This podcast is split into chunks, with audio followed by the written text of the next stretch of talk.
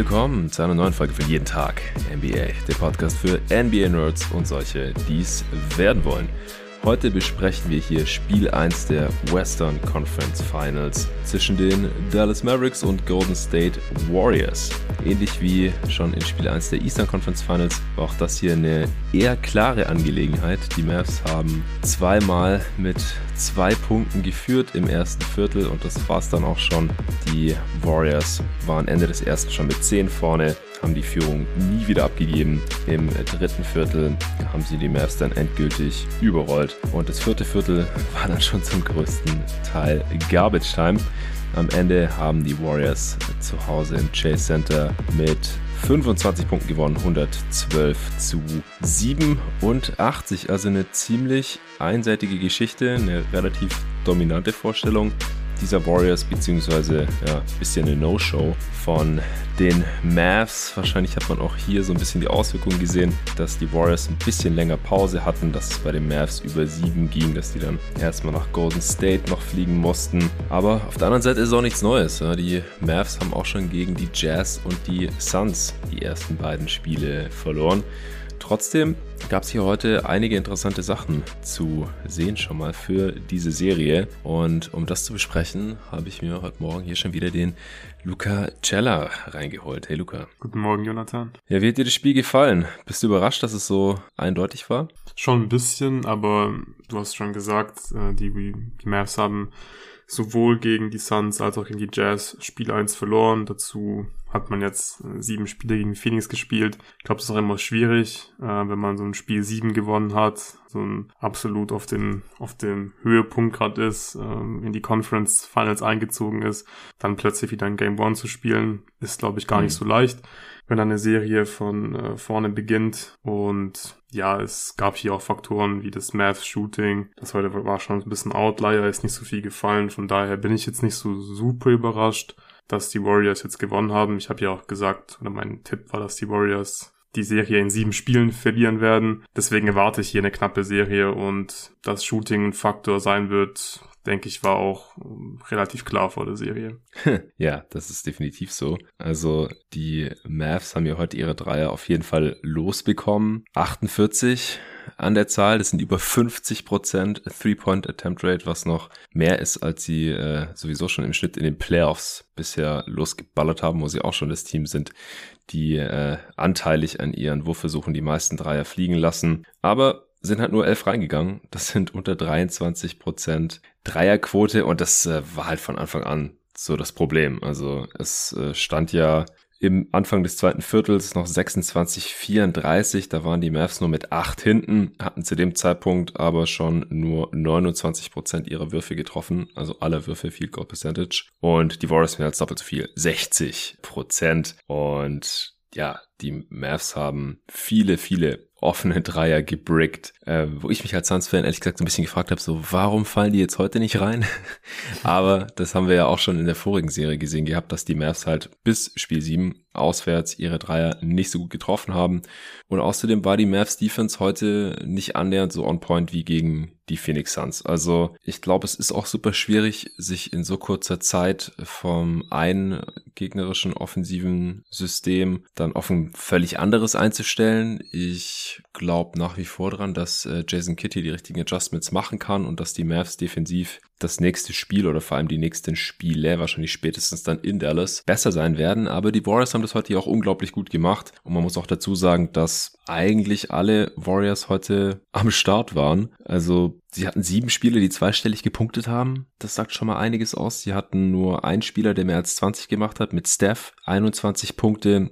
Wobei der jetzt auch nicht äh, super heiß war. Drei von neun Dreier, vier von sieben Freiwürfen. Also das ist weiterhin echt komisch. Hat nur einen seiner ersten vier Freiwürfe getroffen. Ich weiß nicht, was da los ist. Also irgendwas ist off mit seinem Shooting Touches. Mit den Freiwürfen zieht sich jetzt hier schon durch die gesamte Postseason. Und auch von der Dreilinie ist er nicht mehr ganz so dominant, wie wir das aus vergangenen Saisons so von ihm gekannt hatten. Aber die äh, Warriors haben die Mavs Defense heute schon relativ an die Wand gespielt. Wie haben sie denn das aus deiner Sicht in erster Linie gemacht? Ja, der Knackpunkt war, glaube ich, das dritte Viertel. Da ist die Mavs Defense dann wirklich auseinandergebrochen. In der ersten Halbzeit hat mir es noch ganz gut gefallen. Ich finde, da war die Defense noch ziemlich solide. Ähm, mhm. Vor allem, man hat halt diszipliniert verteidigt einfach. Und die Würfe sind auch bei den Warriors in der ersten Halbzeit einfach nicht gut gefallen.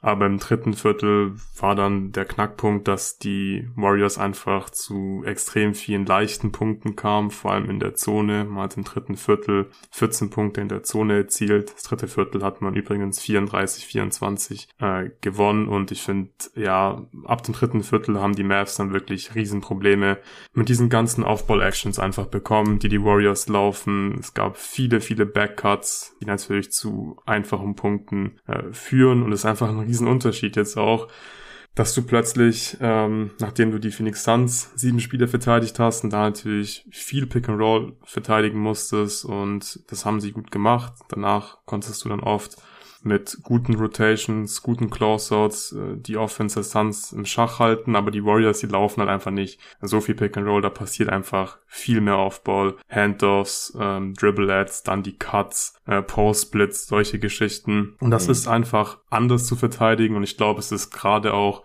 für die Mavs Defense schwerer zu verteidigen, weil ja, Bullock, Dorian Finney-Smith und so, die machen einfach einen guten Job äh, on-ball und das war gegen die Suns sehr, sehr wichtig, aber da haben sie heute einfach nicht so den Impact gehabt und den werden sie wahrscheinlich auch in der ganzen Serie halt nicht so sehr haben können, weil die Warriors eben nicht so viel Pick and Roll laufen, nicht so viel On-Ball machen, sondern passiert einfach viel mehr Off-Ball und dann sind einfach die Würfe auch viel besser gefallen in der zweiten Halbzeit bei den Warriors. Da waren sie dann 5 von 11. Auch aus der Midrange 63 Prozent ihrer langen Zweier getroffen. Und das sah dann schon ziemlich gut aus äh, ab der zweiten Halbzeit. Der Ball ist super gelaufen. Alle Starter und Pool hatten mindestens drei Assists. Und ich finde, das hat man Stimmt, auch gesehen, ja. dass es einfach gut war. Also gerade die Cuts, ich glaube, äh, da müssen die Mavs auf jeden Fall schleunigst adjusten. Ja, es war so ein bisschen Death by a Thousand Cuts, äh, vor allem im dritten Viertel.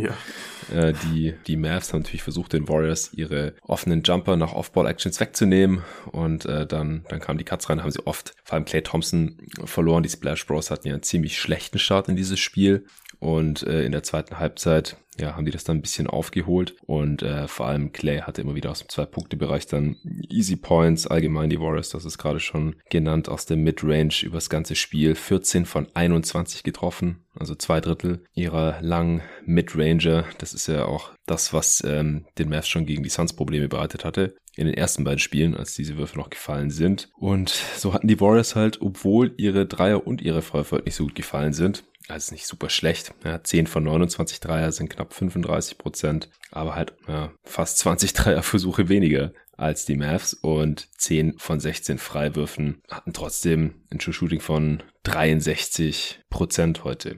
Auch bei den Turnovers waren sie über die ersten drei Viertel, bevor es dann langsam in die Garbage Time ging, besser unterwegs als sonst schon teilweise in dieser Postseason. Vor allem, weil die Mavs weniger Turnovers forciert haben. Die Warriors hatten ihre typischen unforced Turnovers dabei, wo Pässe halt irgendwie an Mitspielern vorbeisegeln oder ins Aus. Aber sie hatten äh, zu Beginn des vierten, glaube ich, nur 10 Turnovers, jetzt am Ende dann doch wieder 15 und 16% Turnover-Rate. Das ist nicht toll, aber jetzt äh, war Heute waren die Turnovers zumindest mal kein riesiges Problem. Und um das Possession Game ja, zumindest ausgeglichen zu halten, haben sie auch was gemacht, was wir so ein bisschen erwartet hatten. Und zwar haben sie das Rebound-Duell gewonnen. Auch weil sie groß gestartet sind. Also mit Kevon Looney und Draymond Green neben Wiggins und natürlich Clay und Curry, Pool von der Bank und auch kein Kuminga oder solche Späße in der Starting Five. Der hat übrigens gar keine Rotationsminuten gesehen bis zur Garbage Time heute. Und äh, so haben die Warriors halt 24% Offensiv-Rebound-Rate gehabt, also fast jeden vierten eigenen Fehlwurf noch eingesammelt, 14 zu 8 Second Chance Points. Also das äh, hat hier heute auf jeden Fall auch funktioniert, obwohl die äh, Warriors ja auch hier relativ schnell spielen konnten, also so dem Game auch so ein bisschen ihre Pace aufdrücken konnten. Das ist äh, natürlich auch noch zu ihrem Vorteil gewesen.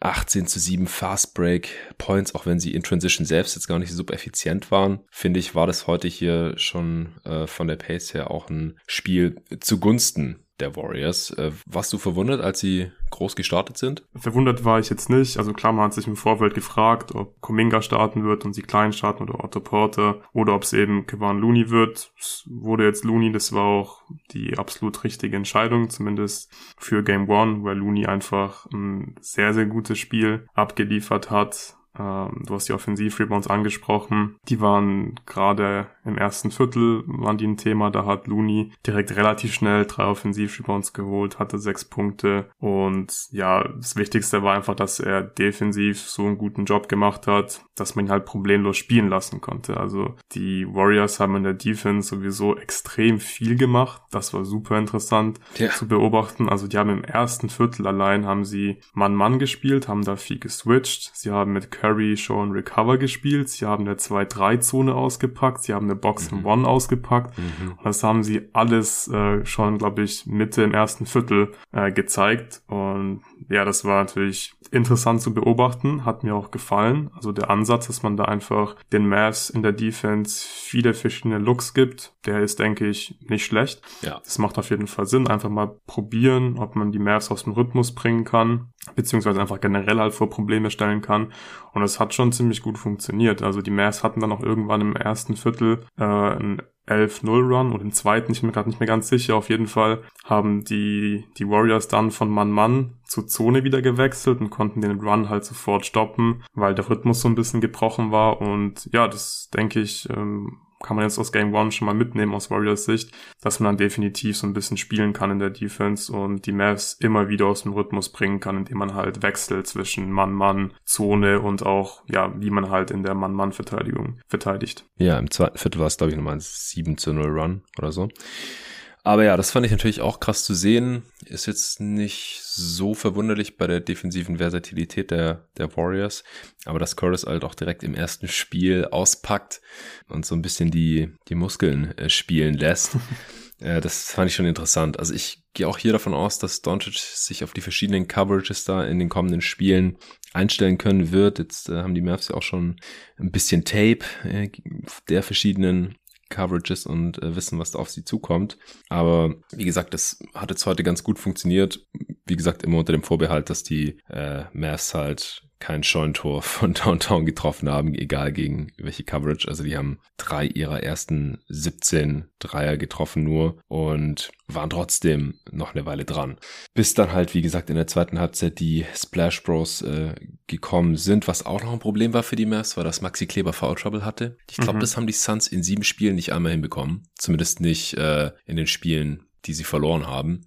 Äh, und dann hat man halt auch gesehen, okay, äh, die Rotation der Mavs ist verdammt kurz. Sie können dann halt nicht mehr Five-Out spielen, ohne defensive Schwachstelle oder super small zu gehen. Oder sie müssen halt wieder mit White Powell spielen, was für die Warriors halt einfacher zu verteidigen ist, weil es halt nicht Five-Out ist, sondern äh, Four-Out und äh, One-In äh, mit Dwight Powell halt als, als Rollman oder jemand, der einen Dunk, einen Dunker-Spot. Das war noch ein Problem. Dann haben die Mavs natürlich nicht diese Gravity, äh, wenn sie nicht Five-Out spielen. Es gibt nicht so viel Platz für Doncic, der darüber hinaus ja auch noch, also natürlich Probleme mit diesen Coverages hatte, aber auch Wiggins hat als primärer Defender gegen äh, Doncic heute einen sehr guten Job gemacht, oder?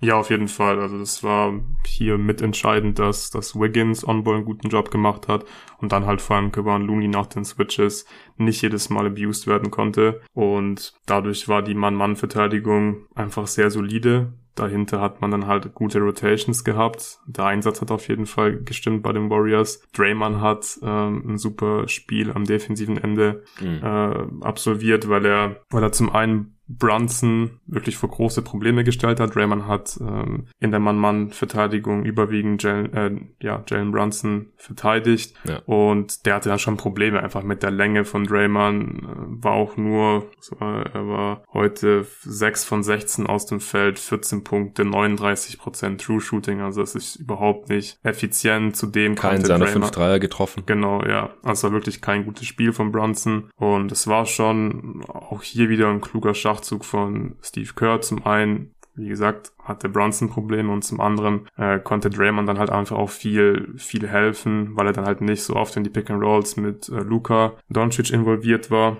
Und das war schon ziemlich gut, was sie gemacht haben. Und was sie auch richtig gut gemacht haben, war, dass sie dann oft, wenn die Mavs ihre Five-Out-Lineup auf dem Feld hatten, also Kleber statt Paul drauf, dann haben sie auf Zone gespielt. Und das fand ich richtig gut, weil wenn die Mavs halt Five Out spielen gegen die Zone, so klar, sie spielen sich da auch irgendwie relativ viele halbwegs oft einen Dreier raus. Aber es war dann, finde ich, schon zu viel einfach nur den Ball am Perimeter herumpassen.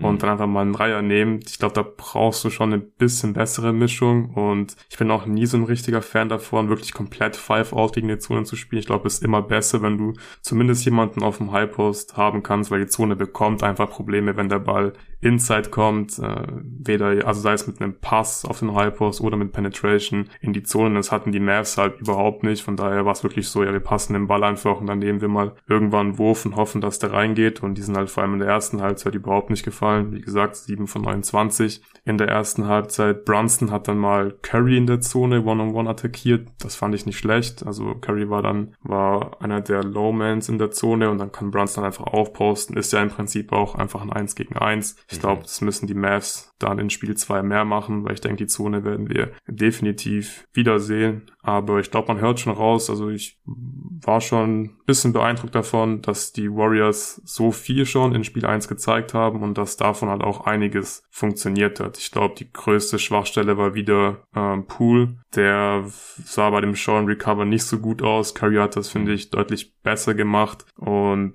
das können die Mavs wahrscheinlich auch noch so ein bisschen mehr forcieren, dass man Pool einfach in mehr Actions einpackt. Weil ich glaube, da kann man sich Vorteile rausspielen. Ja, das hat mich fast ein bisschen gewundert. Aber muss halt auch hier wieder dazu sagen, gegen Phoenix haben sie Chris Paul auch erst ab Spiel 3 so mhm. richtig gnadenlos attackiert. Und ja, anscheinend äh, braucht der Coaching-Staff der Mavs ja noch ein paar Tage mehr, um äh, das richtig vorzubereiten und dann äh, dem Team auch einzutrichtern und dass es dann eben auch äh, umgesetzt wird im Game. Ich hätte mir vorstellen können, dass es auch ab Spiel 1 schon passiert war, es heute nicht so wirklich am Start. Also man hat ein paar Mal gesehen, dass äh, Pool attackiert wurde oder dass er halt immer so der, der Weak Link war in der Defense. Staff war was weniger der Fall. Ich, wir haben ja beide in der Preview eigentlich erwartet, dass äh, die beiden gejagt werden würden und da würde ich auch weiterhin davon ausgehen. Ja, ich denke, dass dann auch mehr Turnovers forciert werden, dass die Off-Ball-Actions nicht mehr ganz so effektiv sein werden. Auf der anderen Seite, du hast vorhin die On-Ball-Defense angesprochen, dass die nicht so super relevant ist jetzt hier gegen dieses Team, aber gegen, gegen Pool ja schon. Also der hat äh, ja, auch was stimmt. gegen die Mavs-Defense gezeigt, was bei den Suns keiner so wirklich konstant machen konnte, auch Booker nicht. Und zwar halt On-Ball-Creation, die nicht so wirklich äh, zu stoppen war. Drive zum Korb mit seinem schnellen Antritt, mit seinen Handles, hat auch ja diesen einen crazy Buzzer-Beating Shot da im dritten Viertel getroffen und so. Er hatte, hatte ein äh, starkes Spiel offensiv. Der der ist nicht so einfach zu handeln, glaube ich, für diese Dallas Mavericks Defense und bringt halt noch ein Element rein, das die Warriors so einfach nicht hatten und abseits von ihm auch nicht haben. Das ist auf jeden Fall ziemlich gut. Ja, sehr guter Punkt. Also klar, da sind dann ist wahrscheinlich vor allem Bullock dann gefragt, ihn da ein bisschen besser zu stoppen in der Offense. Mhm. Er war halt heute super effizient, du hast schon angesprochen. Die Drives waren gut, Rim Pressure war da durch Pool. Der hat nur einen seiner vier Dreier getroffen, hat trotzdem True Shooting von 73 Prozent gehabt, also wirklich verdammt effizient. Ähm, aber ich glaube, man also man muss ihn auf jeden Fall besser verteidigen. Er darf nicht so leicht und so effizient zu seinen Punkten kommen. Aber ich denke, das können sie schon hinbekommen. Mhm. Und man muss ihn, glaube ich, wirklich einfach mehr attackieren in der Defense. Also er hat auch heute von seinen 19 Punkten schon einige in der Defense wieder hergegeben. Und ich glaube, da ist sogar, wie gesagt, noch deutlich mehr drin für die Mavs Defense. Und dann ist sein Impact auch gar nicht mehr so groß, glaube ich. Vor allem, weil du kannst ihn schon besser verteidigen, als es die Mavs heute gemacht haben. Ich glaube, bei den Mavs war auch einfach so ein bisschen die Luft dann wie raus im dritten Viertel. Ja, ja. Und ja, Pool war ja auch in der zweiten Halbzeit dann noch relativ stark. Ja, das stimmt. Ja, fünf Outs hat er auch gemacht in 26 Minuten, 19 Punkte, genauso wie Andrew Wiggins, der heute auch einfach die Würfe, die er in der Warriors Offense bekommt, effizient verwandelt hat. Im Endeffekt trotzdem 19 Punkte aus 18 Shooting Possessions. Ist jetzt auch nicht das, was dich unbedingt killt. Drei Assists bei zwei Turnovers, aber es, es war ein starkes Spiel von Andrew Wiggins, gar keine Frage. Äh, Draymond war auch aggressiv von Anfang an, also gerade im ersten Viertel, da wurde die Warriors Offense so ein bisschen von Looney, Green und Wiggins getragen, weil die ja. ihre, ihre Abschlüsse halt gesucht, genommen und äh, getroffen haben, verwandelt haben. Und das ist halt unglaublich wichtig, haben wir auch drüber gesprochen. Also wenn Draymond Green so ein unwilling Shooter und Finisher ist, dann stellt er einfach keine Gefahr dar und kann ignoriert werden, vor allem wenn Green und Looney gleichzeitig drauf sind. Die hatten wieder ein, zwei so Hot Potato Possessions dabei, wo die sich den Ball zu passen und nicht wirklich ein Vorteil kreiert wird aber ja, wenn die beide jeweils zweistellig punkten und mindestens drei Assists auflegen, zusätzlich zu ihrer starken Defense, Rebounding und den ganzen Vorteil, die man eben hat, natürlich, wenn man groß startet, dann ist es schon mal ein Win für die, für die Warriors. Otto Porter Jr. hat auch gespielt. Der hat ja eine chronische Fußverletzung, weswegen er ja die letzten anderthalb Spiele gegen Memphis ausgesetzt hatte. Auch zehn Punkte gemacht heute, fünf von sieben. Und der hat halt auch gerade so aus der Midrange manchmal so Bailout-Shots äh, getroffen, die äh, Mikael Bridges zum Beispiel in den letzten beiden Spielen der Suns nicht getroffen hatte. Ich weiß nicht, wie nachhaltig das jetzt ist, aber heute war er auf jeden Fall am Start. Und es sind ja auch Würfe, die er grundsätzlich mal treffen kann. Hat er ja zum Beispiel auch im Christmas Game gegen die Suns schon gemacht gehabt in dieser Saison. Ja, ich hätte jetzt, glaube ich, sonst gar nicht mehr so viel zum Spiel. Doncic hatte jetzt auch auf individueller Ebene kein gutes Spiel, vor allem die zweite Halbzeit war ziemlich schwach am Ende 20 Punkte aus 22 Shooting Possessions, 3 von 10 Dreiern nur, 5 von 8 Freiwürfen, 4 Assists bei 7 Turnovers, aber ich denke, der, der wird hier noch in die Serie reinfinden. Da mache ich mir echt keine großartigen Sorgen, ehrlich gesagt. Und ja, ich glaube, die Mavs, die ja. werden als Team, glaube ich, auf jeden Fall noch besser reinfinden in die Serie. Also heute im Halfcourt O-Rating von 81. Ich glaube, die Warriors Defense ist schon besser als äh, gedacht jetzt im Endeffekt, weil sie einfach verschiedene Dinge machen können in der Defense. Aber ja, bei den Mavs wirklich einfach so wenig gefallen. Das wird das ganze Spiel ein bisschen öffnen, wenn Bullock, Finney Smith, Kleber die Dreier wieder ein bisschen normaler treffen. Und dann wird auch Doncic, ja. glaube ich, besser zum Korb kommen und effizienter sein, als es heute war und vor allem einfach auch aggressiver spielen und seine Chancen bekommen einfach in der Offense. Ja, Spieler des Spiels für dich? Ich finde es gar nicht so einfach. Ähm, ich glaube, ich sag sogar wirklich Kevin Looney, ähm, hm. weil ich seine Defense so wichtig fand. Dazu war er offensiv ein guter Playmaker, hat wie immer die, die richtigen Pässe gespielt, auch wenn es oft irgendwie einfache Pässe sind, die man halt in der Golden State Offense irgendwie automatisch spielen sollte. Das macht er halt ziemlich gut und ja, dadurch, dass sie halt groß spielen konnten, hatten sie halt an beiden Enden des Feldes irgendwie Vorteile und das hatten sie halt wegen ihm. Aber vielleicht war er auch einfach nur am Start und, und Draymond war vielleicht der Spieler des Spiels, weil er war defensiv mindestens genauso gut und genauso wichtig und offensiv was ja, hast du schon erwähnt, auch ein gutes Spiel von Draymond. Ja, Kevin Looney hat alle seine fünf Würfe getroffen, by the way, auch ein Jumper. Ja. ja, Clay war nur in der zweiten Halbzeit am Start. Ähm, Curry tendenziell auch, wie gesagt, Topscorer, 12 Rebounds auch, ja. Aber insgesamt nicht sein, sein bester Spieler und nicht unbedingt der beste Warrior heute. Also es war, war schon ein kollektiver Effort, würde ich sagen. Also am Start waren eigentlich im Endeffekt alle Starter plus Pool plus Porter Jr. Damon Lee hat noch zwölf Minuten gesehen, die waren auch solide. Und von den Mavs war eigentlich nur Spencer Dinwiddie am Start, würde ich sagen. 17 Punkte gemacht, wichtige Würfe, schwere Würfe auch getroffen in der ersten Halbzeit noch. Aber sonst, ja, war das hier heute eher nix von den Mavs. ja, ja Dinwiddie und Brunson hatten auch gerade in der ersten Halbzeit nicht oft Probleme beim Drive, gerade wenn Paul halt auf dem Feld war, weil dann steht er im Dunker-Spot und dann ist die Zone halt schon wirklich relativ voll und dann haben die einfach keine leichten Finishes und bei Dinwiddie sind halt wieder viele Stepback-Dreier getroffen und ja, weiß ich nicht, wie, ob er die konstant weiterhin so gut treffen kann, wie er es dann heute gemacht hat. Ja, bisher ähm, eher in Spiel 7 und in Spiel 6 äh, in diesem Playoffs ja. und in den vorigen ersten fünf Spielen der Serie tendenziell nicht. Aber heute äh, war es anders. Vielleicht eine Trendwende. Wir werden sehen. Ausgenutzt, ja, Pool. Ich finde auch, dass die Warriors Doncic relativ erfolgreich und oft attackiert haben. Gerade in der ersten Halbzeit. Kann mir auch vorstellen, dass die Mavs ähnlich wie gegen die Suns auch da wieder Mittel und Wege finden werden, wie sie ihn da entlasten können und ja aus, aus ISO-Situationen raushalten können. Und wie gesagt, Wiggins hat heute auch dann äh, solide verwandelt gegen Doncic. Also Wiggins war halt auch oft offen an der Dreilinie, weil Doncic nicht rausrotiert ist oder ihm nicht dorthin gefolgt war. Pool hat mal angesprochen. Ja, sonst hätte ich jetzt nichts mehr. Wie sieht's bei dir aus? Nee, ich habe auch nichts mehr. Okay, dann wären wir heute schon durch. Dann äh, vielen Dank dir, äh, Luca. Heute Nacht Gerne. geht's weiter mit den Easter Conference Finals. Game 2. Ich bin schon sehr, sehr gespannt. Allen danke fürs Zuhören und natürlich auch für euren Support und bis morgen.